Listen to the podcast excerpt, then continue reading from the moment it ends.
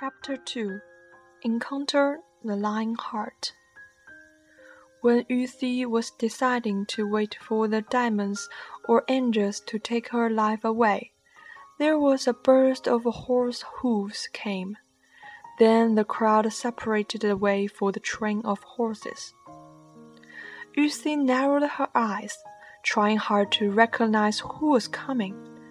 They were far from the place she was laying Sunlight was shining. Across the dust she can say they were glistening. Seems like flame or metal. She thought. Something suddenly occurred to her when they came nearer. They were in armors. Those armors looked like bull's head, even with even with, with horns. Cold steers, including axes, swords, and spears were hanging on horses. Due to her new hobby, reading novels online in these three months, combining with the thing she had just seen, if she was not in the movie acting, she could get two conclusions in a minute. First, she was honored to be chosen by God to experience a time travel to ancient times for free.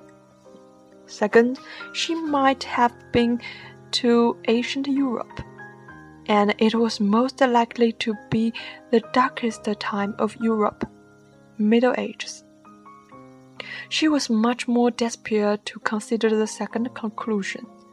Even though she avoided dying from lack of therapy, she could be burnt as witch. For, she could be burnt as witch for the color of her hair for the color of her hair and eyes. Only if she traveled here just with her sword, she could be safe. And considering the first conclusion, the wound might not travel with her, might it? She immediately felt much better and tried to lift her hands. No problem. Without serious pain, touching the waist, no blood. And the wind was also fine. She took a deep breath. At least she won't die for without treatment. The reason why she was found dizzy here was not important now, because the train of horses was approaching. On the leading horse there was a couple without armors. The knight was in black. The face was revealed from the helmet. The eyes were pure blue which looked powerful and vigorous. The lady was in white gauze robe, and she also wore white veil. She looked so elegant. The knights behind them were all in armors, held rectangled, triangled, or dovetail flags. The leading knights jumped the leading knights jumped down from the horse and knightly held the lady's hand to help her get down from the horse. The lady elegantly lifted her veil. Lucy viewed a medieval beauty coming towards her. The young lady was just in best posture. Everything on her seemed exactly enough, and nothing could be changed. Her height was enough to raise others' attention, but not over tall. The bright skin was outstanding in European ladies of that time. Her curly hair, which sprinkled with jewelry, was bronze, and under the sunlight it gleamed to be golden. The sea blue eyes were shining under the refined brown eyebrows, which seemed majestic but gracious. There was a tiny golden box hanging on the necklace she wore. Her white robe nearly dropped to the ground, but it was neatly lifted by her. Obviously, she was the one always admired by others, because there was an atmosphere of highness when she walked to Yuxi. The lady squatted in front of Yuxi.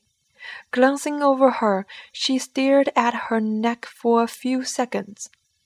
Afterwards, she turned to the peasants around by, talking with them in the language that Yuxi did not not understand.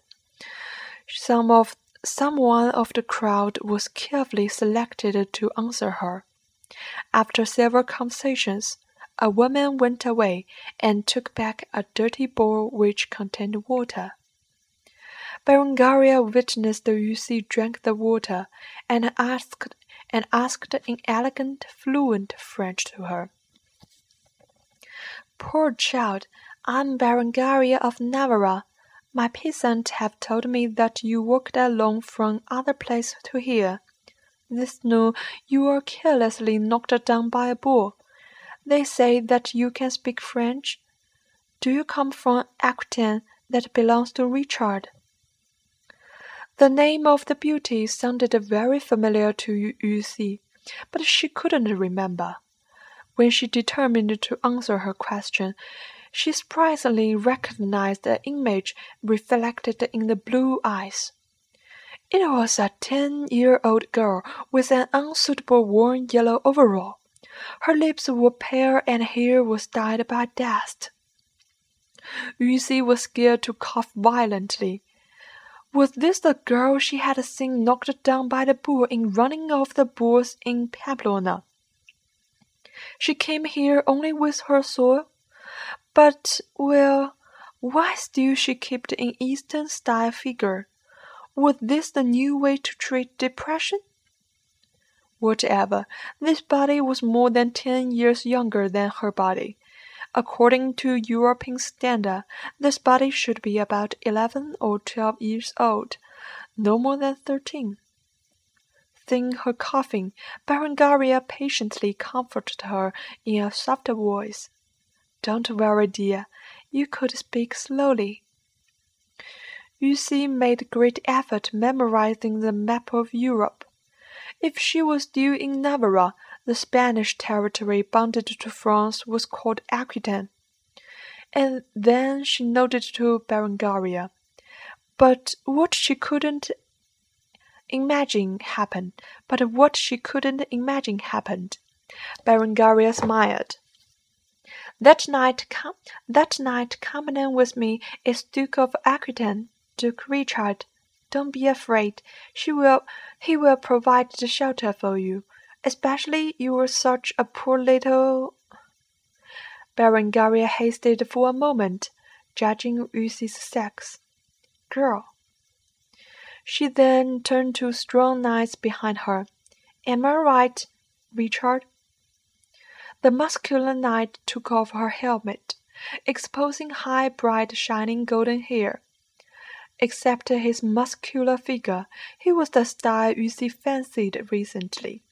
Mature, sedate, about in his thirties or forties. But this bearded manly knight responded Berengaria with an unexpectedly sweet voice. My fair princess, you are absolutely right. As your pursuer, I agree whatever you say without doubt. Yu Si quivered a little. It was hard to imagine such a muscular man to have those affectionate words. But he was real Richard the First, the Lion Heart. However, Berengaria's reddish cheek revealed that she was quite enjoyed his compliment.